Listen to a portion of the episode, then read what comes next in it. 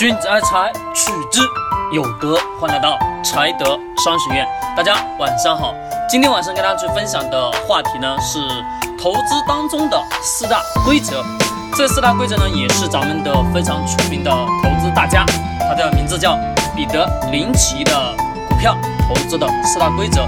今天为什么要跟大家去探讨这个规则呢？因为从很早开始，我做价值投资开始就一直在看关于他的一些书。可能说我们通常都能知道巴菲特，对吧？巴菲特的投资理念会比较出名一些。但是呢，彼得林奇的投资，可能说是在于我个人来讲，比较倾向于彼得林奇的投资的一些交易规则、一些交易的法则。我觉得对于我来说是比较简单，也是比较容易去懂的。因为我从刚开始接触投资的时候，我看的第二本书，我记得是第二本书，第一本书是。爸爸富爸爸这本书，第二本书呢，也就是彼得林奇成功投资的这本书。那么呢，这本书给我的启发有很多。那么今天晚上跟大家去探讨的话，就是讲讲这个彼得林奇股票投资的四大规则。先讲第一个规则，了解你所持有的股票。我念一段他的当中的一句话，他说：第一条，第一条规则是你必须了解你持有的股票。这听起来。非常简单，但是我们都能知道这一点的人少之又少。你应该能够在两分钟或者更短的时间内，向一个十二岁的孩子解释你购买这只股票的原因。如果你没有办法做到这一点，如果你购买了这只股票，唯一的原因是因为觉得它的价格将上涨，那么你不应该买入。这个是彼得林奇的书本当中的一段话，也是他曾经有过一。类似有过这些演讲，也是在演讲的时候都有讲过的句话。那么从这句话当中，我们能解读到，就是说我们普通的投资者来讲，去了解什么呢？了解你所持有的这个股票，也就是说这个上市公司它的业务，它的所有的一系列一系列东西，真的是需要我们去了解的。因为我们在做价值投资的过程当中，我们的确如此。如果你对一家公司，不是非常了解，不能了解的很详细很详细，那么你买入它的理由是什么呢？我们发现有很多人在投资的时候，总是在想，哎，这个公司市场上别人在吹捧啊，很好啊，啊等等等等，会有很多人总是在跟随什么？跟随风，这个风向往哪边吹，它就往哪边倒。我们把它称之为墙头草，对吧？这一波人说。啊，这个某某某公司好，那么他就买这个公司啊。另外又一波人跟他讲啊，某某某公司又比较好，他又会去买某某某公司。其实话，这个怎么讲呢？我们必须得要理解一点是什么？是我们自己对于这个股票所有的这个上市公司以及这个公司所有的一系列的业务都得要去了解。那么可能这个时候我们大家会去思考一个问题了，那么。我们普通投资者又不能去这些上市公司去调研，对吧？我又不没有更多的一些资料去研究这个上市公司。其实我们真的不需要说有那么多的非常专业的知识去做投资，其实有时候都能从身边去发现一些非常好的投资机遇。就比如说我这一次咱们的清明节，对吧？清明节我回了一趟衡阳，回了一趟衡阳，顺便呢爬了一趟衡山。在爬衡山的过程当中，我就发现了非常非常多的一些投资的机遇，但是不算是投资的机遇吧，算是一些小的商业机遇。如果说，嗯，怎么讲呢？如果说大家愿意去了解的话，我建议呢，大家可以去衡山去走一遭。走一遭之后呢，在那个过程当中，你能发现一些非常多的一些不一样的东西。但是这一次我上衡山，虽然说我作为一个衡阳人，我也是。第一次上衡山，上衡山呢，过程当中啊，过程当中等一直等待，将近呢排队就已经差不多排了将近两个小时，排队一直排队一直排队，因为要排队坐车上山，又不能自己开车上去，那就没办法，只能去售票窗口买票，去那里排队等候，慢慢等等等等，在坐车上山，下山依然如此，人非常的多。那么我就在思考，为什么说这个衡山的它的香火为什么会这么旺呢？我们通常我们中国人有一个迷信是什么？就是说，呃，去拜了某一个佛也好，或者说啊在某个地方许了个愿也好，他能好像在那一个时间段能实现了，他感觉什么比较，就感觉这个庙里面或或者怎么样会比较神奇。但是这是个是其次，那首先这个其实怎么讲呢？不是说非常非常重要，但是有一点，从这个为什么有这么多人去拜这个佛的时候，我就在思考这个问题。从两个角度去看不一样的思维。我们先说第一个，第一个就是说，今年的就是说，最近这两年以来，啊，好，怎么什么行情呢？也是我们挣钱会感觉比较难挣，对吧？啊，很多的一些呃事情啊，或者说挣钱比较难了。那么我们可能很多人都想着去求求神、拜拜佛，对吧？我们中国人的通病，这是一点。但是它的生意的火爆，牛奶的人数，牛奶的人数这么多，也呃，这是当中的一点。原因吧，但是其次一点，它是一个名，呃，著名的旅游景点，对吧？这个也是，是带来了一些大批量的游客。那么还有一种呢是什么？就是这个地方，也就是说这个地方把这个名气做起来之后，人都是站在另一个角度，其实经济思维的话，站在经济思维就是人对于怎么讲呢？对于钱的这种渴望，肯定是。有渴望的，但是有时候我们图的去拜这个佛的过程当中，是图的是一种吉利，对吧？那么另一种呢，也就是呃，把这个地方建设起来，它本来是一个有对吧？有名的，把那地方包装成这么一个现在的衡山南岳衡山，对吧？那么吸引大批量的游客进来，那么这也是两种不一样的角度，一种是我想要去求神拜佛，给我带来好运；一种是把这个地方包装成。比较著名的旅游景点，那吸引大批量人过来，对吧？我想问问大家，这两种逻辑是不是会是会是有一种不一样，对吧？好，我这个的话话题我就终止，直接讲我们的投资。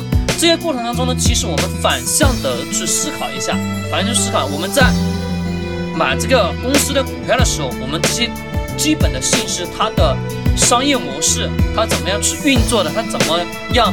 去挣钱的，我们一定得要去理解。虽然说我们的投资大家巴菲特也一直在讲，你在选择你的投资标的的时候，一定得要去选择一些比较什么有比较高的护城河的一个公司，一个上市的企业。那么这些是的确是一个比较好的一种壁垒，算的可以把它称之为一个堡垒，对吧？堡垒的形成之后。别人想要攻打就没有那么容易了。大家可以去看《定位》这本书，就能当中学到非常多的一些东西。这也是西方国家的一个算是比较经典的，也不是说呃算是比较经典，而是说非常非常有名的一本书。我建议呢，大家可以抽空多去看一看。我看《定位》那本书，看了好好几遍，真的非常有用。对于我们去选择公司。选择上市公司的时候做投资的时候有很大的帮助。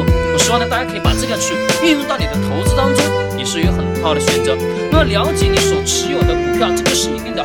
它的商业模式怎么去运作，等等等等。其实商业模式它能怎么样去运作，那么我们就可以用这种定位思维、定位理论去什么，去了解这个公司、这个上市公司它的信息是什么样的。那么也就是彼得林奇。啊，这个股票投资当中，第一个原则，第一个规则就是了解你所持有的股票，这也是一定的。如果你不了解，你也你也没办法的去知道这个上市公司它是怎么样去挣钱的，你没办法知道这个上市公司怎么挣钱。那么说，我想问你，你买完之后，你的心里有底吗？其实没有底的，对不？那么重要一点是你必须得要了解，不管你通过什么样的方法，虽然说我们普通投资者没有什么去上市公司调研的机会。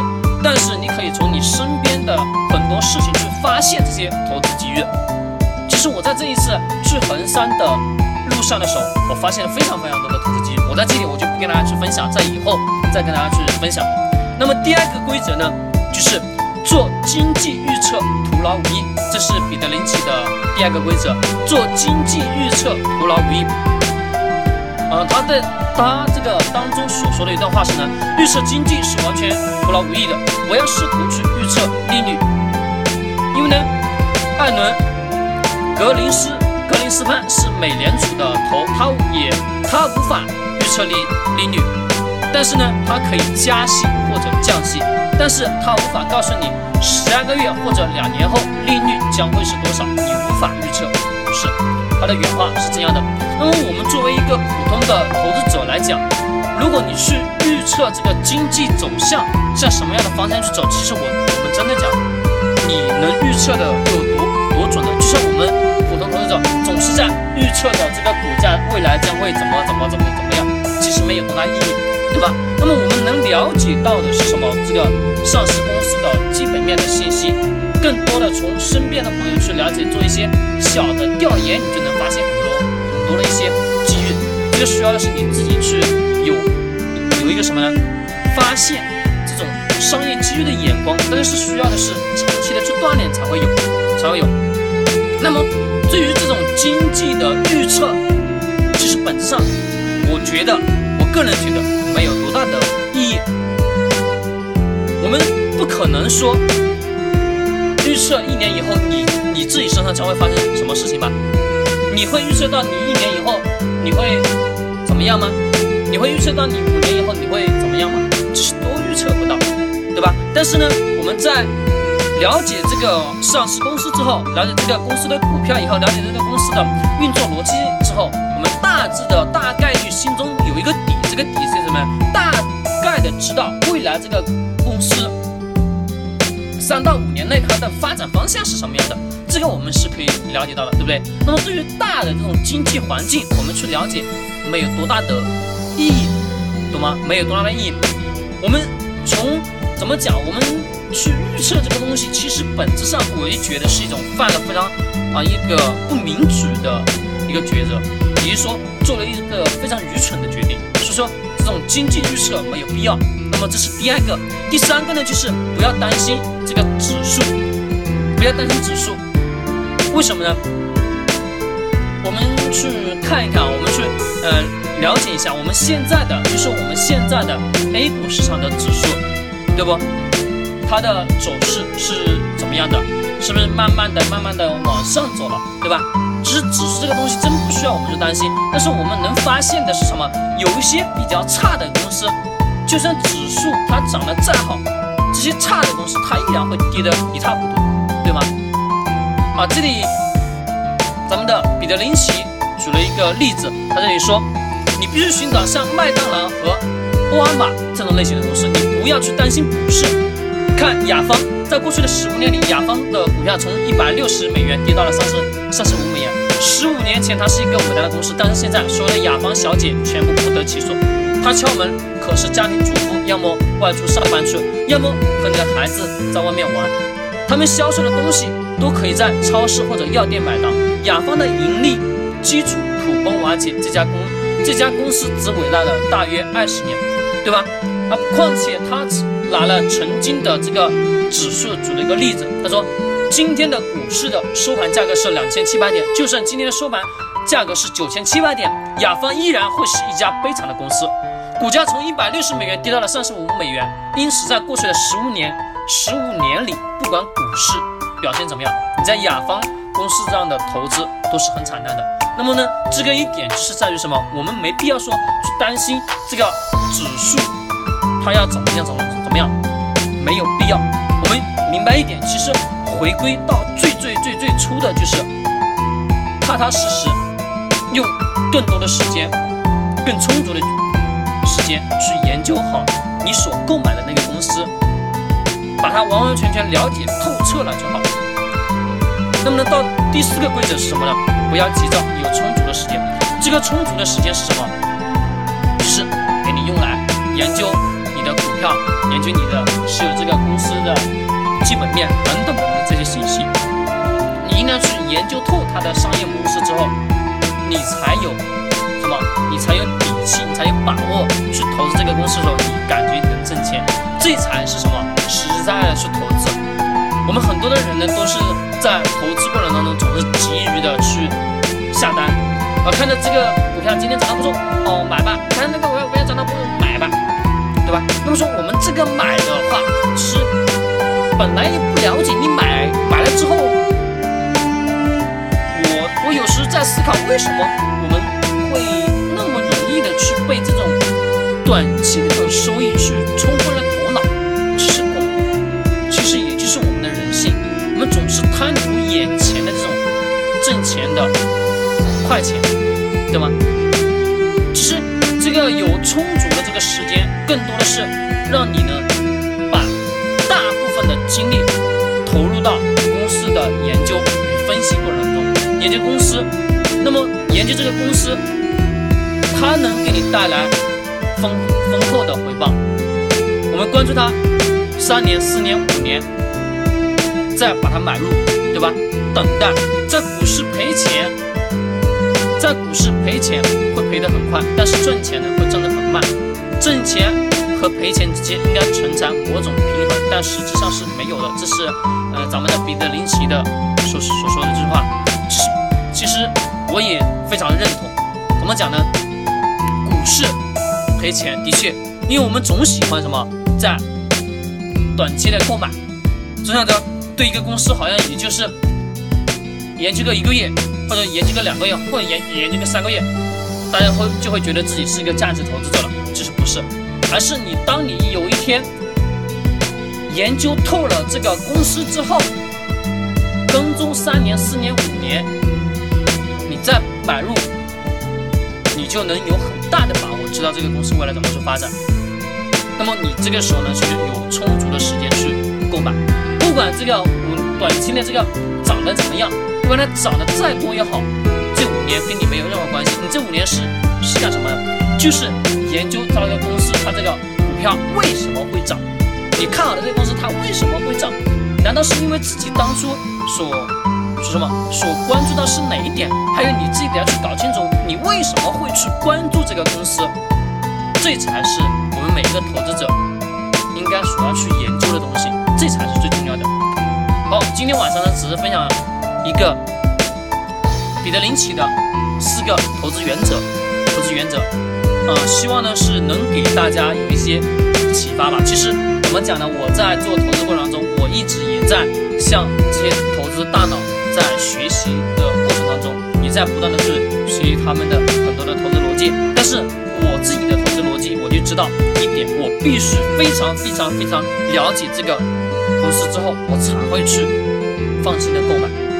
因为我经常做一件事，我不做没有把握的事情，那也就是我要对这个公司的基本面，所有的事情都是了解的非常非常透彻的时候，我才愿意拿钱去买它。这样呢，就减少了什么后面亏损的风险。那我们做投资的时候也是一样，都得要去这样去做。好了，今天晚上的分享也就到这里。君子爱财，取之有德。觉得我们觉得我们的栏栏目非常不错的话，可以分享给你身边的朋友。谢谢大家。